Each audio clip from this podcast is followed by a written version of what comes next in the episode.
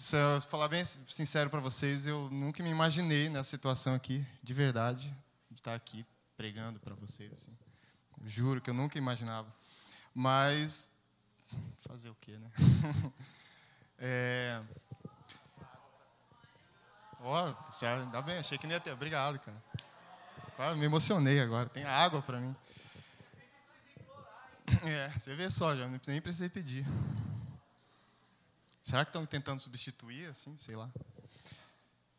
Então, mas como eu estava falando, jamais me imaginei, é, tipo aqui, pregando assim. E segunda, estava eu e a, a, Paula, né, minha esposa, a gente estava pre preparando um, um esboço para um estudo na célula terça-feira, né? E ia começar a preparar ainda. Eu fui fechar o meu e-mail. Tinha lá um. Como é que chama? Quando. É tipo um aviso assim do Facebook. O Pip tinha mandado um. Isso. Uma notificação do Facebook. O Pip tinha me mandado uma, uma mensagem inbox. Eu digo, putz, o Pip mandou uma mensagem, né, cara? Eu ver o que, que é. Eu nem falo com o Pip. Eu nem gosto do Pip, na verdade. Aí eu aí tava lá, tipo, ô, Macarrão, você tá aí? Pode pregar domingo? Você já acha que é, você acha que é piada, né, cara? Mas em todo caso, eu falei para Paulo, em todo caso, responder logo, que pelo menos já vai procurar outro, né? Eu respondi que não, né, tipo, não, bem dado, assim, né, Tudo maiúsculo, assim, não. Mas daí, beleza, a gente foi, foi montar o, o esquema, o esboço da célula e tal, que foi baseado na palavra que ele deu domingo aqui, é, em Colossenses, capítulo 1. E aí, montando o esboço lá e tal, e a Paula lendo os textos, digitando ali. E aí teve um momento que o meu próprio esboço me, me confrontou, tá ligado? A gente estava, nem lembro mais o que era, assim, alguma coisa do tipo, uh, você não se deixar levar pelos, uh, pelos padrões, pelos pobres rudimentos do mundo, alguma coisa que fala ali no texto. E a gente colocou dessa forma, né? Você ser guiado pela, pela voz de Deus, pela palavra que sai da boca de Deus. Era alguma coisa assim. E aí, cara, aí, caramba, eu, eu não conseguia mais me concentrar no que eu estava digitando, assim, fiquei incomodado, cara, e aí eu falei para Paulo, não, eu tenho que abrir o Facebook de novo e mudar a resposta que eu dei para o Pip. Tipo assim, cara, é o que eu, é, na verdade, esse tipo de coisa a gente sempre fala, eu pelo menos lá na célula, a gente sempre fala esse tipo de coisa, né? Sobre você ouvir Deus e você ser guiado pela palavra de Deus, sobre direção de Deus para você e tudo. E aí, de repente, eu simplesmente dei um não, assim, pô, mano, não vou nem procurar ouvir Deus, né, cara? E aí, estou aqui agora. Jejuei 40 dias essa semana aí para poder vir pregar aqui. Eu coloquei um, título meio cabuloso ali, né, cara? Os pseudo-esconderijos e a soberania de Deus. A gente vai entender mais para frente por quê. Pseudo-esconderijos. Mas quem tiver a Bíblia aí, quiser abrir comigo, é, 2 Samuel, capítulo 4, e o verso 4 também.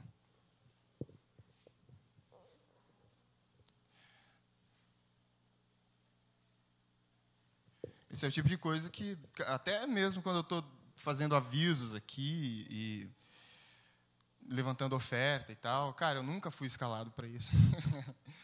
eu faço parte da diaconia ali desde o começo, ainda com o Bruno na, na liderança. Eu falei desde o começo para ele, cara, que eu estava disposto a tudo, menos é, dar avisos e, e dízimo. E é o tipo de coisa que, por mais que você fuja assim delas, elas encontram você, né, cara? Não tem jeito. E é basicamente, é mais ou menos sobre isso que eu vou falar hoje. É, segundo Samuel 4, versículo 4 diz assim: Jonatas, filho de Saul, tinha um filho aleijado dos pés. Era este da idade de cinco anos quando as notícias de Saul e Jonatas chegaram de Jezreel. A sua ama o tomou e fugiu, mas apressando-se ela a fugir, ele caiu e ficou coxo.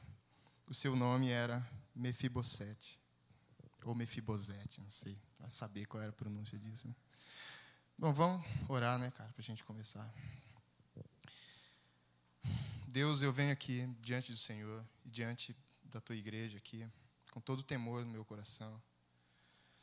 O Senhor sabe muito bem que eu sou, me sinto o cara mais indigno do planeta, assim, para fazer qualquer coisa para o Senhor. Isso não é isso não é frase de efeito. É, realmente, eu me sinto muito indigno. Mas até mesmo diante de tudo que já aconteceu aqui hoje, eu sei que o Senhor é o cabeça da igreja. O Senhor é quem manda em tudo. Não somos nós. Quem sou eu para achar que tenho algo a fazer ou a falar? O Senhor já preparou tudo para esse dia de hoje. E eu te peço que seja feito somente a tua vontade, nada mais. Nada mais e nada menos do que isso. É, é, tudo que a gente precisa, é a tua vontade, é caminhar com ela, é caminhar debaixo da tua vontade e debaixo da tua fidelidade. Eu te peço que fale com cada um de nós aqui, segundo a necessidade de cada um, segundo o chamado e, enfim, o Senhor é o Pai e o Senhor guia cada um especificamente, assim, com muito carinho até. Então eu te peço que fale com a gente hoje, em teu nome. Amém. Bom, essa história, eu vou falar um pouquinho sobre a história desse cara, desse garoto aqui, né? Desse piá, chamado Mefibosete. Ele era filho de Jonatas, só para a gente se, se, se orientar um pouquinho aqui, para quem não conhece a história. Ele era filho de Jonatas, que era filho do rei Saul, né? rei de Israel. E aí, quando fala aqui que correram notícias, chegaram as notícias de Saul e Jonatas, era a notícia da morte deles, né? coisa básica. Um, após correrem as notícias da morte de, é, do rei Saul e, Jonatas, e do seu filho Jonatas, Davi passou a ser aclamado rei de Israel, naquele que seria o reinado mais próspero e pacífico até então. Por outro lado, se iniciava de maneira desastrosa a história de Mefibosete. Então aqui, cara, uh, eles estavam em guerra, né? Eles morreram, o rei Saul e o filho Jonatas morreram na guerra. E aí aqui fala que uma ama, uma empregada da família, estava com o garoto de cinco anos, que era filho de Jonatas. E no meio daquela loucura, ela fugiu, saiu correndo, deixou ele cair no chão. E aí ele ficou é, coxo dos dois pés. É. Eu imagino, assim, se a gente for, não, não entra em muitos detalhes em relação a isso, porque ela saiu fugida, assim, mas você pensa que o reinado de Saul foi uma desgraça, né, cara? ele estava totalmente enlouquecido, passou a vida inteira perseguindo Davi. E por outro lado, o povo adorava o Davi, né, cara? Davi era demais, ele era um poeta demais, tudo. Salmista, era um pão de mel. e o rei Saul se corroía de, de, inveja e de ciúmes de Davi. Então essa mulher deve ter pensado assim: putz, cara, morreu o rei Saul, morreu Jonas também, que seria o sucessor do trono, né? Óbvio. E daí ela deve ter pensado: agora, óbvio que Davi vai ser aclamado rei, o povo adora ele, e ele vai se vingar, claro. Se sobrar alguém da casa do rei Saul, ele vai deixar sobrar nenhum. Ela fugiu com Mefibosete, foi se esconder, sabe Deus para onde. E, e com ele, o garoto ficou aleijado, né? Ficou coxo dos dois pés, como diz aqui. E a história começou, tipo assim, já começou mal, né, cara, para ele, pro lado dele, assim. A gente tem outro texto aqui, no capítulo 9, só passar um pouquinho para frente aí, na sua Bíblia, ou no seu iPhone.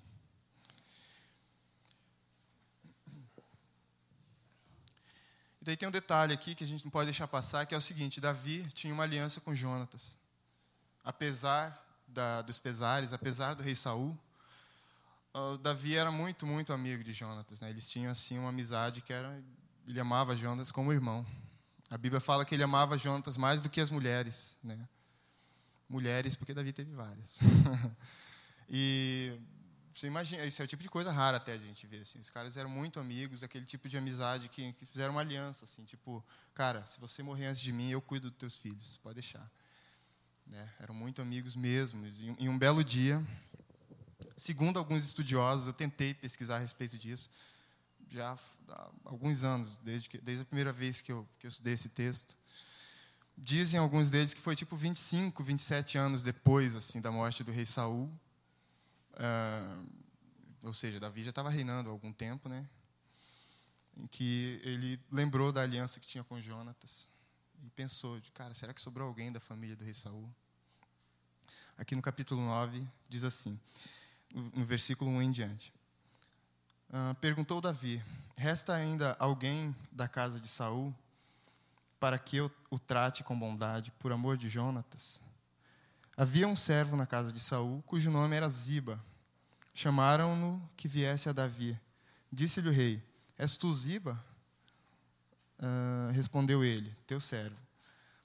perguntou o rei: Não há ainda algum da casa de Saul a quem eu possa mostrar a bondade de Deus?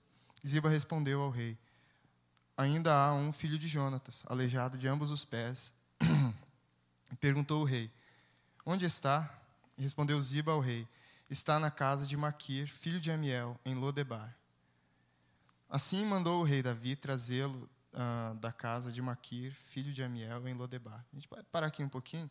Tem um negócio, uma coisa interessante que eu acho que quando o rei, quando Davi é, pergunta assim, cara, será que existe alguém ainda da casa de de Saul a quem eu possa mostrar a bondade de Deus, assim? E, e eu acho muito massa isso que, sei lá, eu imagino que Davi já tinha uns anos de reinado, estava tudo em paz, estava estabilizado já, de bem com a vida, o cara era o rei, né? E não tinha por que se preocupar com isso, né? Tipo, lembrar do rei Saul, para quê? Mas ele lembrou por amor a Jonatas, fala aqui, né?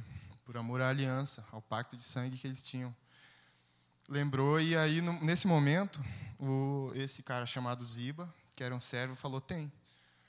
Tem um, tem um rapaz, que é agora já tinha aí seus 30 anos, mais ou menos, já, já era casado, tinha um filho, inclusive.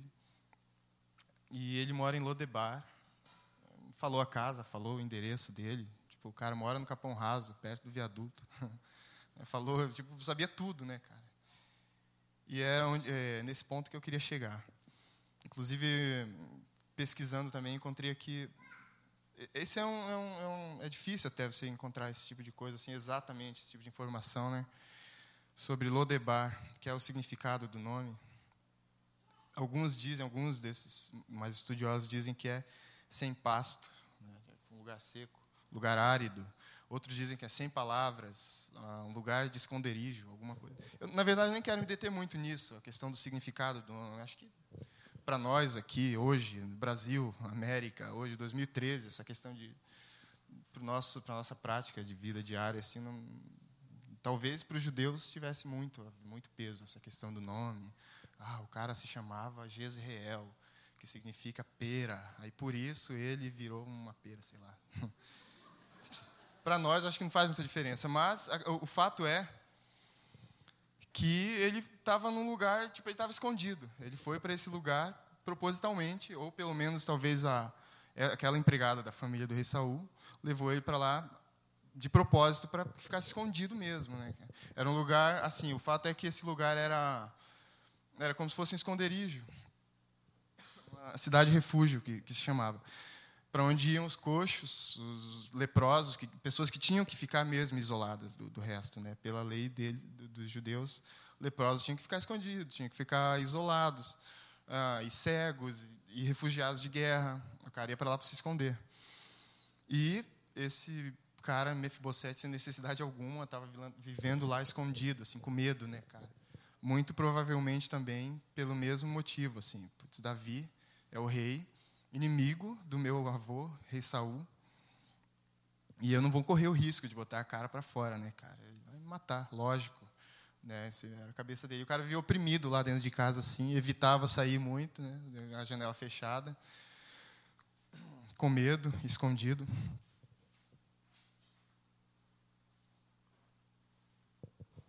Ou pelo menos achava que estava escondido, né? Esse é o ponto. Uh, quando o Davi fala assim, tá, onde é que ele está? O cara deu todo, toda, deu o endereço dele completo, assim. Então, acho que todo mundo sabia onde ele morava. E ele achava que estava muito bem escondido. E, assim, eu não sei vocês, né? Até aqui, não sei se você já conseguiu se ver nesse, nessa história toda aí, cara. Mas eu, particularmente, assim, já tem alguns anos, desde a primeira vez que eu que eu li esse texto aqui e eu, cara, é mesmo como se fosse um espelho, assim, eu estou me vendo aqui. Sabe, aquelas situações aqui, assim, que você tenta se esconder de Deus, você tenta fugir a todo custo. E você pensa mesmo que está conseguindo se esconder, né?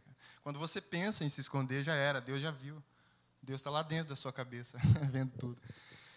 a gente tem.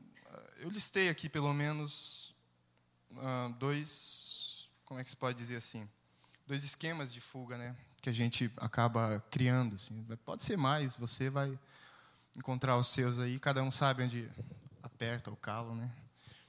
Mas eu listei esses dois assim só para gente se, é, só para fins didáticos, vamos dizer assim. Quando o rei Davi foi procurar, perguntou por Mefibosete, onde é que ele mora?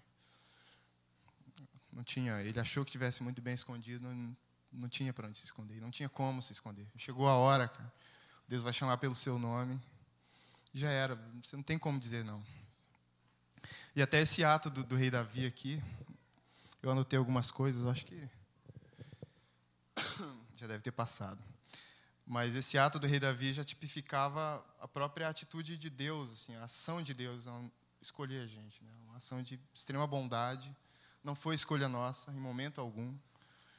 Né? Deus escolheu salvar a gente, Deus escolheu ir atrás e chamar. Você tem um chamado em Deus, todo mundo tem, porque Deus chamou. Né? Ninguém é chamado por si mesmo. Né? Parece meio óbvio, mas às vezes a gente acaba se confundindo em relação a isso. Assim. Você fica tentando procurar assim, o que, que eu posso fazer para Deus e tal. Não adianta, cara. Deus chamou você. Isso é certeza, só resta saber para quê. Mas Deus chamou você. Cada um que está aqui hoje, até mesmo você que está vindo a primeira vez, algum propósito tem nisso, você está ouvindo isso. E tudo que já foi falado hoje até aqui, na verdade. Na última música que a gente estava tocando aqui, eu fiquei, fiquei muito quebrantado, porque eu pensei, cara, eu estava tão nervoso, achando que, pensando mil coisas, e, e na verdade, Deus é a cabeça. Quando o Pipe, no, dia seguinte, né, quando, na, na terça-feira, né, o Pipe me chamou na segunda, aí eu, depois que eu voltei, que eu abri o Facebook para responder ele, eu falei, cara, então faz assim, eu mudei de ideia. Ah, eu vou orar, me dá até amanhã, me dá um dia para eu pensar e para eu orar e tal, e amanhã eu te respondo. Aí, beleza. Depois que eu respondi sim, aí ele falou assim, cara, ele falou uma frase assim, Cristo é a cabeça, cara, nem esquenta. E é verdade. Aí hoje eu estava aqui, eu lembrei disso. Porque eu acho que, eu imagino, não sei com vocês, mas Deus já começou a falar desde o início, assim, preparou tudo. Porque Ele é a cabeça da igreja. Amém? E, mas voltando ao assunto, ah, isso já tipificava ah, o chamado de Deus, a escolha de Deus por salvar a gente, por trazer a gente para o reino. É, a gente, nós somos por natureza filhos do inimigo, de, nós somos inimigos de Deus, de nascença. Né? Você sabendo ou não, você já nasce com a inclinação para ser inimigo de Deus, cara. Tudo que você faz no seu dia a dia, naturalmente, sem, sem muito esforço, você faz de errado, não precisa de esforço. Não precisa escolher muito. Você vai fazer de errado até o último dia de sua vida, porque a gente nasceu inimigo de Deus. No entanto, Deus escolheu a gente a si mesmo. E não interessa, você querendo ou não, Deus te chamou. Porém, a gente tem esses esqueminhas de fuga. Eu coloquei dois tipos aqui, né, para a gente se orientar um pouco. Uh, primeiro, os intencionais. Né? O texto está ali que são ações e atitudes explícitas de rebeldia contra Deus. É, todo pecado consciente e premeditado é uma tentativa de tornar-se independente do Criador. É uma fuga. Né? A partir do momento, estou falando de, quando eu falo de pecado, né, me entenda, a gente vai pecar até o último dia de vida. Aquelas coisas que a gente faz sem perceber até, é inevitável, você, sei lá, passou alguém, você pensou, julgou, já era. Nem, foi coisa, questão de uma fração de segundos assim. Você vai fazer até o último dia de vida. Você nem pediu perdão depois, nem percebeu, né? Isso já está impregnado em nós. Mas eu estou falando aqui, assim, daquele pecado que é intencional mesmo, que você planeja, e você fala assim, ah, Deus vai me perdoar depois. Você premeditou tudo e você acha que vai sair, conseguir se, se sair muito bem depois, assim, sabe? A gente tem, inclusive, eu acho que é uma, uma coisa muito séria assim desse, do nosso tempo atual, assim que as pessoas perderam muito o temor. Eu, eu me tornei cristão, acho que tem já 13 anos, 14, já vai para 14 anos de conversão e não sei se é pelo menos do meu ponto de vista, eu acho que as pessoas tinham um pouco mais de temor em relação a isso. Sabe, aquela questão da tentação mesmo. Hoje em dia perdeu o sentido, cara. A oração do Pai Nosso, tipo, não nos deixe cair em tentação. Quem quem está ligando para isso, cara? Ninguém. Aliás, o cara acha massa. Tipo, é uma parece status até. Putz, lá no meu trabalho tem uma menininha, uma tentação, cara, novinha, guria, 19 anos, só o filezinho. O cara sai contando assim, meu, tipo um máximo, tá ligado? Não é tentação. A única tentação é de fazer e não ser pego. Só isso. Tipo assim, o cara vai fazer um, um esforço para aprontar e ele vai chegar com a guria e falar assim: beleza, mas tem que ser discretamente, escondido, ninguém pode saber, porque eu sou casado, eu sou evangélico. Entendeu? O único esforço é de não ser, ou sei lá, outra coisa qualquer. Ó, tem um esquema aqui que a gente vai fazer, tem uma grana por fora, todo mundo vai sair ganhando. O cara vai perguntar, beleza, mas ninguém vai ficar sabendo? Entendeu? Então ninguém tá, quer saber mais de, de fugir da tentação. Né? As pessoas perderam completamente o temor. Né, você veja Adão e Eva ali no Éden, quando eles fizeram. Teve todo um esqueminha, eles tiveram que fazer esse esforço, assim, tinha que, teve todo um processo para chegar à prática daquilo. Sabia que não tinha que fazer. Mas aí vai negociando. É, aquela, aquele diálogo de Eva com a serpente. A serpente fala assim: ah, não foi assim que Deus falou? Não, a gente não vai abrir, só, só citando um exemplo aqui, abrindo um parêntese. Quem quiser ler depois, detalhe por detalhe. Gênesis capítulo 3 a serpente fala assim: Ah, Deus falou que vocês não podiam comer desse fruto, não podia nem olhar e nem tocar para nele, né? E, na verdade, Deus não falou isso. Deus falou que eles não poderiam comer. Mas ela olhou, não aconteceu nada. Ela foi lá, tocou, não aconteceu nada. Então, se eu comer, óbvio que não vai acontecer nada. Ela teve que se convencer, a fazer aquilo, né? Porque intencional, cara. Foi, foi premeditando, foi planejando, foi avançando, passo a passo, assim. E automaticamente, depois de feito, tiveram que se esconder. Né? Perceberam que estavam nus, foram para algum lugar, se cobrir com folhas. E na viração do dia, Deus chegou lá e foi procurando. Cadê? Onde é que vocês estão? Cara? Quem falou para vocês que vocês estavam nus? De onde vocês tiraram isso, essa vergonha agora? Mas é o pecado. É uma fuga. O pecado premeditado é uma fuga. É uma tentativa de ser independente de Deus. Eu posso fazer do meu jeito. E no final vai ficar tudo, tudo certo. Eu sei como fazer. Meu, se você está, porventura, planejando alguma coisa desse tipo, assim, sei lá, vou trair a minha mulher e ela não vai ficar sabendo. Cara, não faça, pelo amor de Deus. Né, eu já vi, acho que todo mundo aqui já viu, ultimamente tem ficado muito comum isso. Muito, é, tem se repetido muito essa cena, assim, de casamento acabando por causa disso. O cara se acha bom demais e acha que vai fazer e ninguém vai ficar sabendo. Cara, se você pertence a Deus mesmo, assim, se você não está nem aí para Deus, você é ateu, agnóstico, capetão, não interessa, você vai seguir o, uh, o instinto. Você, não... você, vai seguir o seu, uh, uh, o seu instinto natural de homem Adão, de fazer qualquer coisa, o que der na telha vai ser egoísta mesmo, você vai trair, enfim. Mas se você pertence a Deus, cara, Ele não vai permitir que fique assim, entendeu? Sei lá, vai acabar, você vai perder seu casamento, vai perder uma perna, um braço, qualquer coisa, para não perder a consciência. Já vi gente que perdeu a perna, cara, para recuperar a consciência que tinha se perdido. De verdade, perdeu a perna. O cara foi roubar uma casa com cerca elétrica, enfim, o médico teve que, que amputar a perna do cara. E um mês depois, depois de voltou do hospital, foi para a igreja de novo. Sabe? Quando, quando o cara começa a pensar na vida de novo, assim. Mas pra, então, de verdade, para não perder a consciência, isso é bíblico. Jesus falou que é melhor você entrar no reino de Deus com um olho, cara.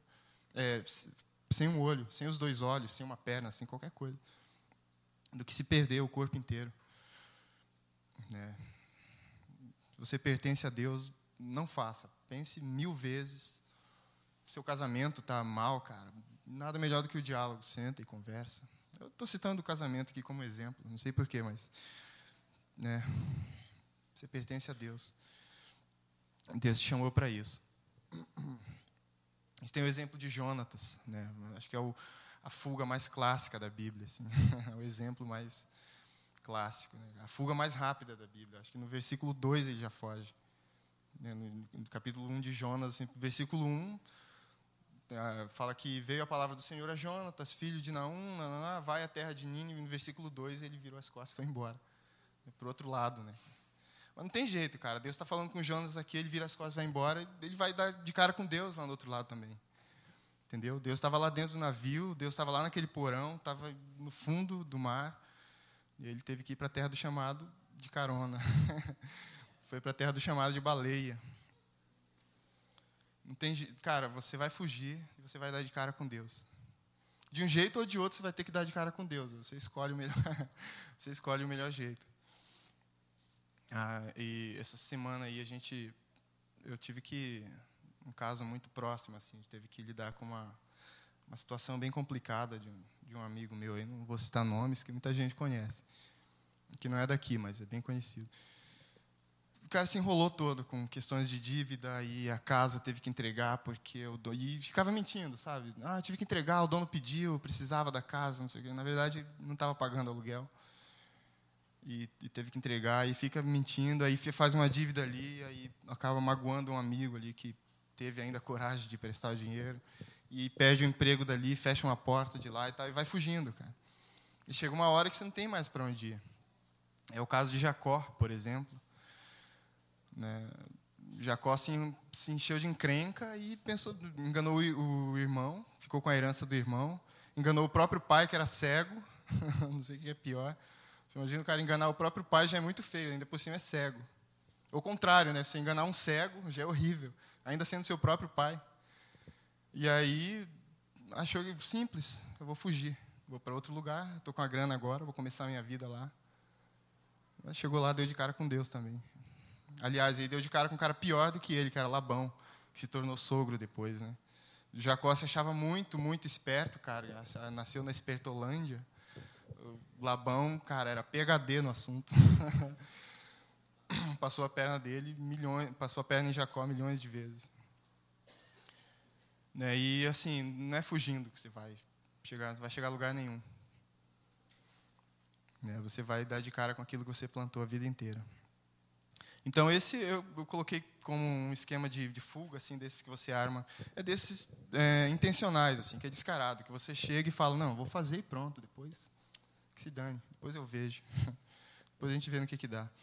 E o segundo eu coloquei que são psicológicos. Né? Não liga para o meu relógio, está adiantado.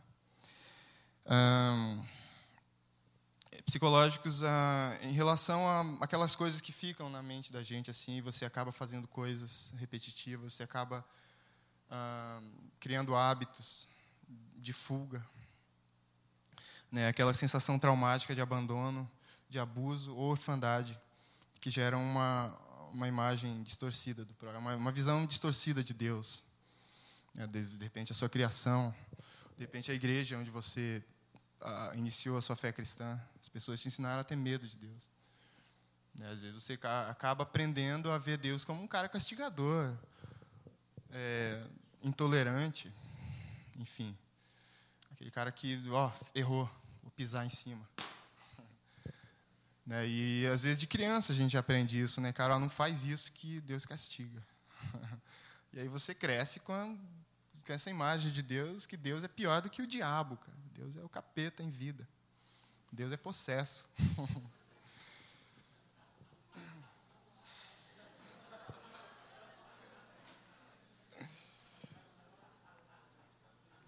né? E esse é o caso, acho que mais especificamente aqui desse cara Mefibosete. Foi nada, eu perdoo. Foi boa a piada, fala a verdade. É, esse caso do, do, do Mefibosete foi basicamente isso, né? Ele criou, é, cresceu órfão e criou esse, não é só um hábito, é uma, enfim, um estilo de vida, né? De fuga. Eu falo isso assim por experiência própria. Eu sou órfão também. É, e às vezes as pessoas não entendem quando encontra, com um órfão, assim, entendem às vezes o comportamento do cara. Você cria esse hábito de fugir mesmo. Você não quer ajuda, você aprende que não deve confiar em ninguém. Basicamente é isso. Está aqui a minha esposa que teve que. A Paula. teve que. Você vai, mulher, vai casar com um órfão, vai ciente que é encrenca. Leva um tempo, assim. Pra... leva um tempo para o cara baixar a guarda. Assim, né? É verdade. Esse é o caso aqui do, do Mefibosete, né, cara? Às vezes a gente aprende desde cedo a, a ter medo de, de, tudo e de todos, principalmente quando se trata de figura de autoridade, né? Pai, mãe, professor, chefe, pastor, Deus, óbvio, né? E aí você passa a vida fugindo. Esse cara aqui, Mefibosete, era muito complexado. Se você veja no, no versículo 5, é, assim mandou o rei Davi é, trazê-lo da casa de Maquir, filho de Amiel, em Lodebar. Vindo Mefibosete, filho de Jonatas, filho de Saul, a, Davi, prostrou-se com o rosto em terra e se inclinou. Disse-lhe Davi: Mefibosete, hum, respondeu ele, teu servo. Disse-lhe Davi: Não temas, pois de certo usarei de bondade contigo por amor a Jonatas, por amor de Jonatas teu pai. E te restituirei todas as terras de Saul, teu pai, e tu sempre comerás pão à minha mesa. Mefibosete se inclinou e disse: Quem é teu servo para teres olhado para uh, teres olhado para um cão morto, tal como eu? Então, é por aí você já vê, né? Mesmo Davi já tendo falado para ele que, não, cara, eu vou te restituir as terras que eram de Saul. Você vai comer pão comigo, você vai comer na minha mesa, você vai morar aqui em Jerusalém. Você vai fazer parte da minha família. E essa é a visão que ele tinha dele, era um cachorro morto. Né? Tinha de si próprio, um inútil.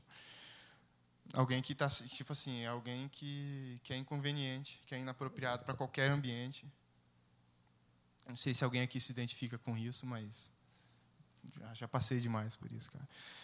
Você se acha inadequado e você não quer, você não quer ser ajudado. Você acha que está atrapalhando o tempo todo. Quer ficar sozinho, deixa que eu me viro do meu jeito. E você falar isso para Deus é a pior bobagem. Você está desafiando Deus. Fala, deixa que eu me viro do meu jeito.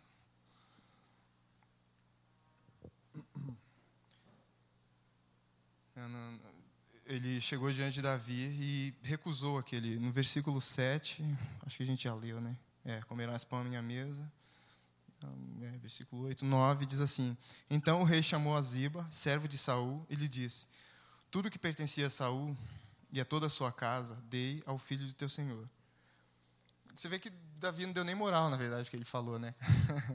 ele falou: Não, não quero. Quem imagina? Quem sou eu? Sou um cachorro morto. E o Davi, tipo, não, beleza, não vou dar moral que você estava falando. Chamou o servo assim, ó, vai lá, prepara, a, sabe as terras que eram do rei Saul? É, cuida lá, tem, tá com mato, tá alto pra caramba. Já posta no Facebook, pergunta se alguém está disposto a ir lá carpir.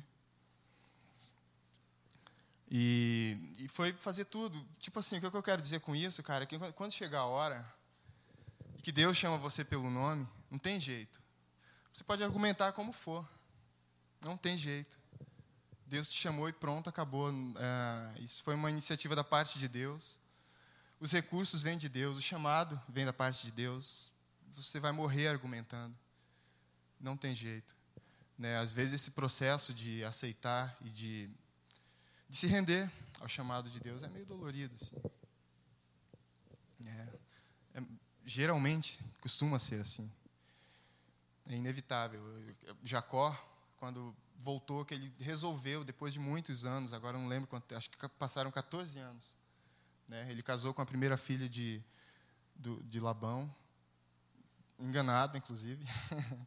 né? É, o cara conseguiu dobrar ele nisso, imagina, casou com a filha errada. E depois, mais sete anos, foram 14 anos. E teve que voltar, cara. E, não, não tem jeito, tem que consertar tudo que eu fiz, voltar lá com meu irmão, pedir perdão. E nisso ele saiu mancando também. Acho que Deus tem alguma coisa com esse, com esse negócio de mancar, né, cara? Porque Jacó saiu mancando também daquele encontro ali, né, cara? Teve que, que admitir que ele deixou passar todo mundo, mandou a esposa para frente, os servos, leva tudo que eu vou ficar sozinho. Que agora é a hora da verdade, vou ter que enfrentar Deus. é, é, tem um, acho que o Pinguim pregou agora recente aqui, falou sobre Pedro. Eu acho muito interessante ali. Quando Pedro nega, nega Jesus e o galo canta e aconteceu, deixa, não acredito.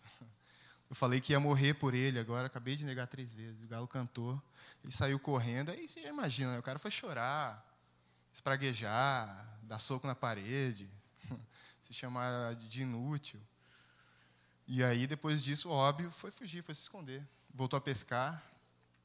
Eu vou ficar o dia inteiro aqui no meio do mar, esperar baixar, essa, baixar a poeira, até o povo esquecer um pouco disso que aconteceu.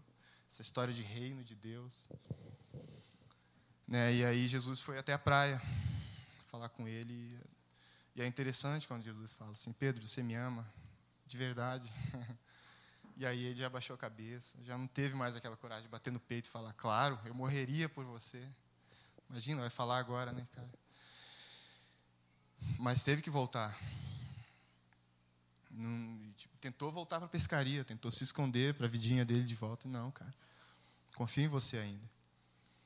É, o reino de Deus é real, continua contando com você e vai em frente.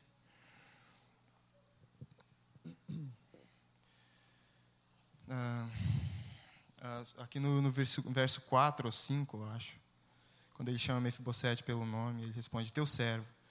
Disse Davi: Não temas, pois quem é teu servo para.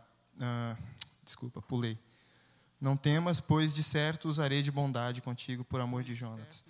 Então, assim, todo uh, o chamado de Deus é, é, pura bondade, é graça da parte de Deus. Não depende da nossa capacidade. A gente está cansado de saber disso. Né? Então, o desafio para nós, basicamente, é esse. Eu estou terminando já. Eu tenho que pegar ônibus. Mas uh, o desafio de Deus é, é basicamente esse, da gente confiar completamente nele não confiar em nós, não confiar nas nossas capacitações, no, na nossa eloquência. Eu mesmo sou um exemplo disso. Se fosse depender disso, eu não estava aqui agora, nesse momento. Né? E o chamado depende totalmente de Deus. A gente precisa confiar. Eu não sei como dizer exatamente, eu não vou dar para você assim os passos, passo um, dois e três, de como se render ao chamado de Deus. Cada um tem o seu. Cada um tem o seu momento de encontro com Deus, assim, de chegar ao momento que Deus vai chamar pelo seu nome.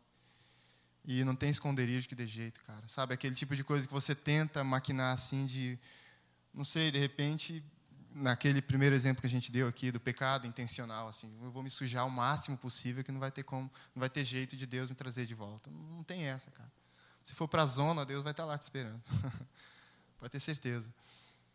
Ou algum esqueminha desse psicológico, assim, de eu tinha um desses. Por exemplo, antes mesmo de casar, antes de conhecer a Paula, eu tinha um medo, cara, de casar. Você não tem ideia. Você imagina, você não conseguia me imaginar casado, como ser pai de família, assim, ser um marido. Eu não vou dar conta disso, cara. Eu achava muito incapaz para isso.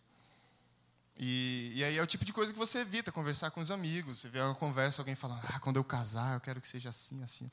E aí você muda de assunto, você desconversa, tá ligado? Só que esse tipo de coisa você esconde os amigos, mas de Deus não. Aí chega a hora que você está sozinho no quarto ou aqui num culto como esse. Você está lá sozinho orando, falando com Deus. E aí aquele assunto está latejando assim na sua mente, né? e você finge que não está vendo, você muda de assunto, você começa a orar. Deus abençoa as nações do mundo, abençoa todas as galáxias do universo. Você vai para bem longe, tá ligado? E, não toca naquele assunto que está martelando aqui, tem a luzinha acendendo aqui, que na verdade é Deus lembrando, tocando naquele assunto, né? Essas horas, quando tem algo martelando na sua cabeça, cara, pode ter certeza. Não, não adianta querer fugir do assunto. É Deus. pode ter certeza. E, às vezes a gente cria algumas coisas assim, né? Você fala, não, vou ficar quietinho. Já estou na igreja mesmo, estou congregando. Vou sentar lá no fundo, ficar de boa. Já estou aqui, a minha família já não vai me encher o saco, porque já não estou indo tomar, tomar cachaça e fumar maconha. Né? Velho barreiro. Enfim, já não estou mais na zona, então minha família já vai me deixar em paz. Agora é só ficar ali no cantinho, passar despercebido, sem ninguém me notar, né, ficar quietinho e procurar fazer, não fazer movimentos bruscos, que aí ninguém vai me notar. Não adianta. Não adianta. Deus está em todo lugar, certo? E vai chegar um momento que ele vai chamar. Imagina esse cara aqui chegando lá e o rei Davi falar assim, Mefibosete. Ele pensa, nossa, ele sabe meu nome, cara. Sim, Deus sabe. Ele sabe que você é coxo dos dois pés. Ele sabe da sua história de família. Né? Ele sabe de tudo isso. Eu não sou muito de ficar com essa coisa de, ah, sei lá, ficar lambendo ferida, assim, cura interior, sabe? Mas a gente acaba se rendendo a essas coisas às vezes. A gente fica lambendo a ferida a vida inteira. Né? E eu acho que vamos só finalizar aqui, terminando esse texto, uh, do versículo 9 em diante. Então o rei chamou a Ziba, servo de Saul, e lhe disse: Tudo que pertencia a Saul e a toda a sua casa, dei ao filho de teu senhor. Trabalhar-lhe-ás. Nossa, isso aqui me quebra as pernas. Trabalhar-lhe-ás a terra, tu e teus filhos, e teus servos, e recolherás os frutos, para que o fruto de teu senhor tenha para que o filho de teu senhor tenha pão que coma. E Mefibosete, filho de teu senhor, sempre comerá pão à minha mesa. Tinha Ziba quinze filhos e vinte servos. Então uh, disse Ziba ao rei: Conforme tudo o que o meu senhor, o rei, manda a teu servo, assim fará ele. Assim Mefibosete comeu à mesa de Davi como um dos filhos do rei. Tinha Mefibosete um filho pequeno cujo nome era Mica. Todos os que moravam na casa de Ziba eram servos de Mefibosete. E Mefibosete morava em Jerusalém, porque sempre comia à mesa do rei e era coxo de ambos os pés. Então, o que eu quero dizer para nós é que a gente precisa só se permitir ser guiado pela vontade de Deus. Assim.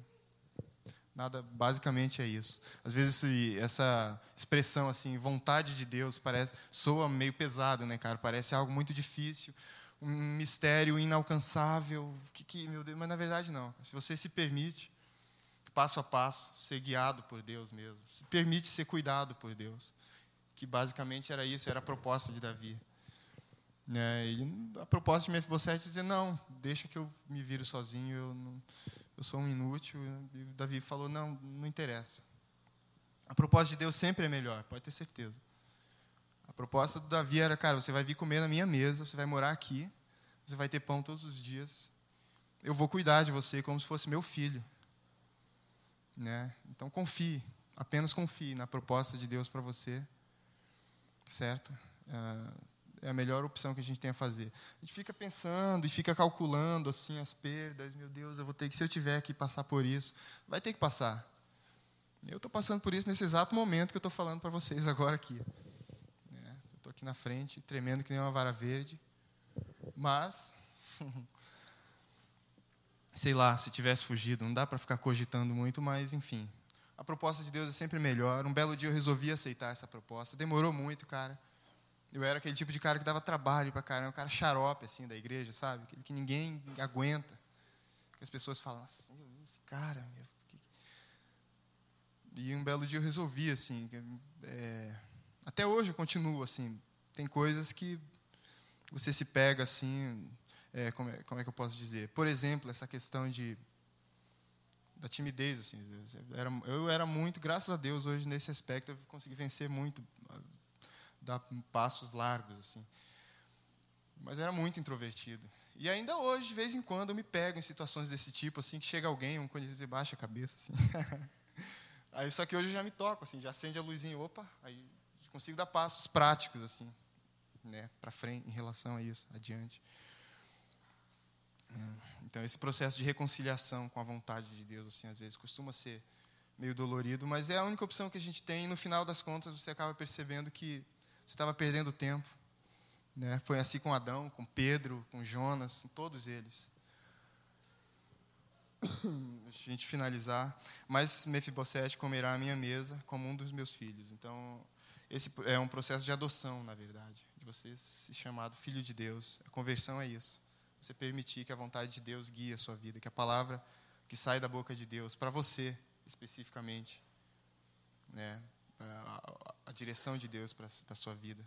Seja isso o guia da sua vida. Aqui Davi simboliza Deus. Uh, nós somos Mefibosete. Não há mérito nenhum em nós, por isso ele nos apresenta a sua maravilhosa graça. Para que todos os Mefibosetes que crerem não pereçam, mas tenham a vida eterna. Eu quero finalizar com essa frase: Deus ama aos heróis da fé, do mesmo modo que ama a todos os aleijados que professarem fé no seu Filho. Amém? Eu sou um desses, imagino que vocês também. né? Eu me sinto, quando eu entro por aqui, cara, eu me sinto como Mefibosete, que entra mancando na mesa. Você imagina que escândalo, cara. A graça de Deus é escandalosa. Cara. Aquele cara entrar mancando com os dois pés, devia ser muito escandaloso o jeito que ele andava. E aí na mesa do rei tinha os filhos dele, tinha a esposa, tinha o mais alto escalão do exército de Israel. E entra aquele cara mancando para comer no lado do rei ali. De verdade, eu me sinto assim.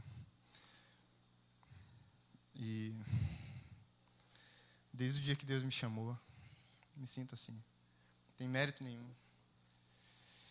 E eu acho que um dia todos nós vamos chegar no reino mancando, com o nariz sujo, chiclete grudado no cabelo, cotovelo ralado, assim, mas vamos chegar levados pela graça de Deus. Amém? Vamos orar. Eu peço que você faça a sua oração, eu vou fazer a minha. E, sinceramente, eu, eu, eu não tenho assim uma fórmula a dar para ninguém. Eu acho que essa semana isso, eh, Deus falou muito isso comigo, na célula a gente falou sobre isso e hoje aqui pode-se dizer que o tema foi esse, assim, permita-se ser guiado pela palavra que sai da boca de Deus. Né, vá para os pés de Cristo, como falou a música, e para ouvir a voz dele. Eu não tenho uma palavra para dar para você de tipo, faça isso. Quem dera que isso, isso que eu falei hoje aqui sirva como o servo que foi lá falar, ó, o rei quer falar com você. Então, o único conselho que eu posso dar, cara, vá para os pés da cruz, assim, vá para os pés de Jesus e, Deus, o que, que eu, o Senhor quer da minha vidinha? Um dia eu resolvi fazer isso, cara. foi dolorido, mas eu, eu aconselho que você faça o mesmo, ok? Então vamos orar. Pai nosso, obrigado porque o Senhor nos ouve, a cada um, pessoalmente. Assim, o Senhor não olha para nós como algum produto fabricado em série. O Senhor mesmo nos fez e o Senhor ouve a cada um de nós. O Senhor fala com cada um de nós da maneira que a gente entende. E eu te peço que hoje à noite, ao longo dessa semana, enfim, o Senhor fale com cada um. Que o Senhor revele a tua vontade, Deus, em doses homeopáticas, e da maneira que a gente vai poder compreender. Eu te peço que o Senhor revela o teu filho para cada um de nós também. Revela a tua cruz. De modo que a gente não tenha outra opção, que de fato nós não temos, mas que a gente se enxergue assim. Nos dê graça para se enxergar diante do Senhor como tão pequenos, como dependentes da tua graça. E inclusive aqueles que se enxergam menores, aqueles mais xarope como eu já fui um dia, como continuo sendo às vezes, e que se enxergam assim, que acham que não tem jeito, que tentam se esconder, que acham que podem se esconder do Senhor, que se revelem, Deus, porque o nosso chamado é soberano, o nosso chamado não depende de nós. E que a gente faça como o apóstolo Paulo disse, que a gente corra para o alvo da nossa soberana vocação. E essa vocação está no Senhor, está nos teus pés que a gente aprenda a ouvir a tua voz e que a gente aprenda a viver segundo a palavra que sai da tua boca, somente isso e nada mais. Eu te agradeço por esse momento aqui, por esse culto de hoje. Eu espero que o Senhor tenha falado com cada um aqui da maneira como falou comigo, ou mais ainda. E eu te peço que leve cada um para casa em paz e com essa semente no coração de seguir aquilo que o Senhor tem para nós, Deus. E a tua proposta é que a gente seja adotado como filhos, de que a gente viva em família, no teu reino eterno. Amém. Amém, pessoal. Obrigado. Deus abençoe. Obrigado por ter ficado até o final. E ter prestado atenção. Eu fingi, fingiram muito bem, pelo menos. Valeu. Deus abençoe.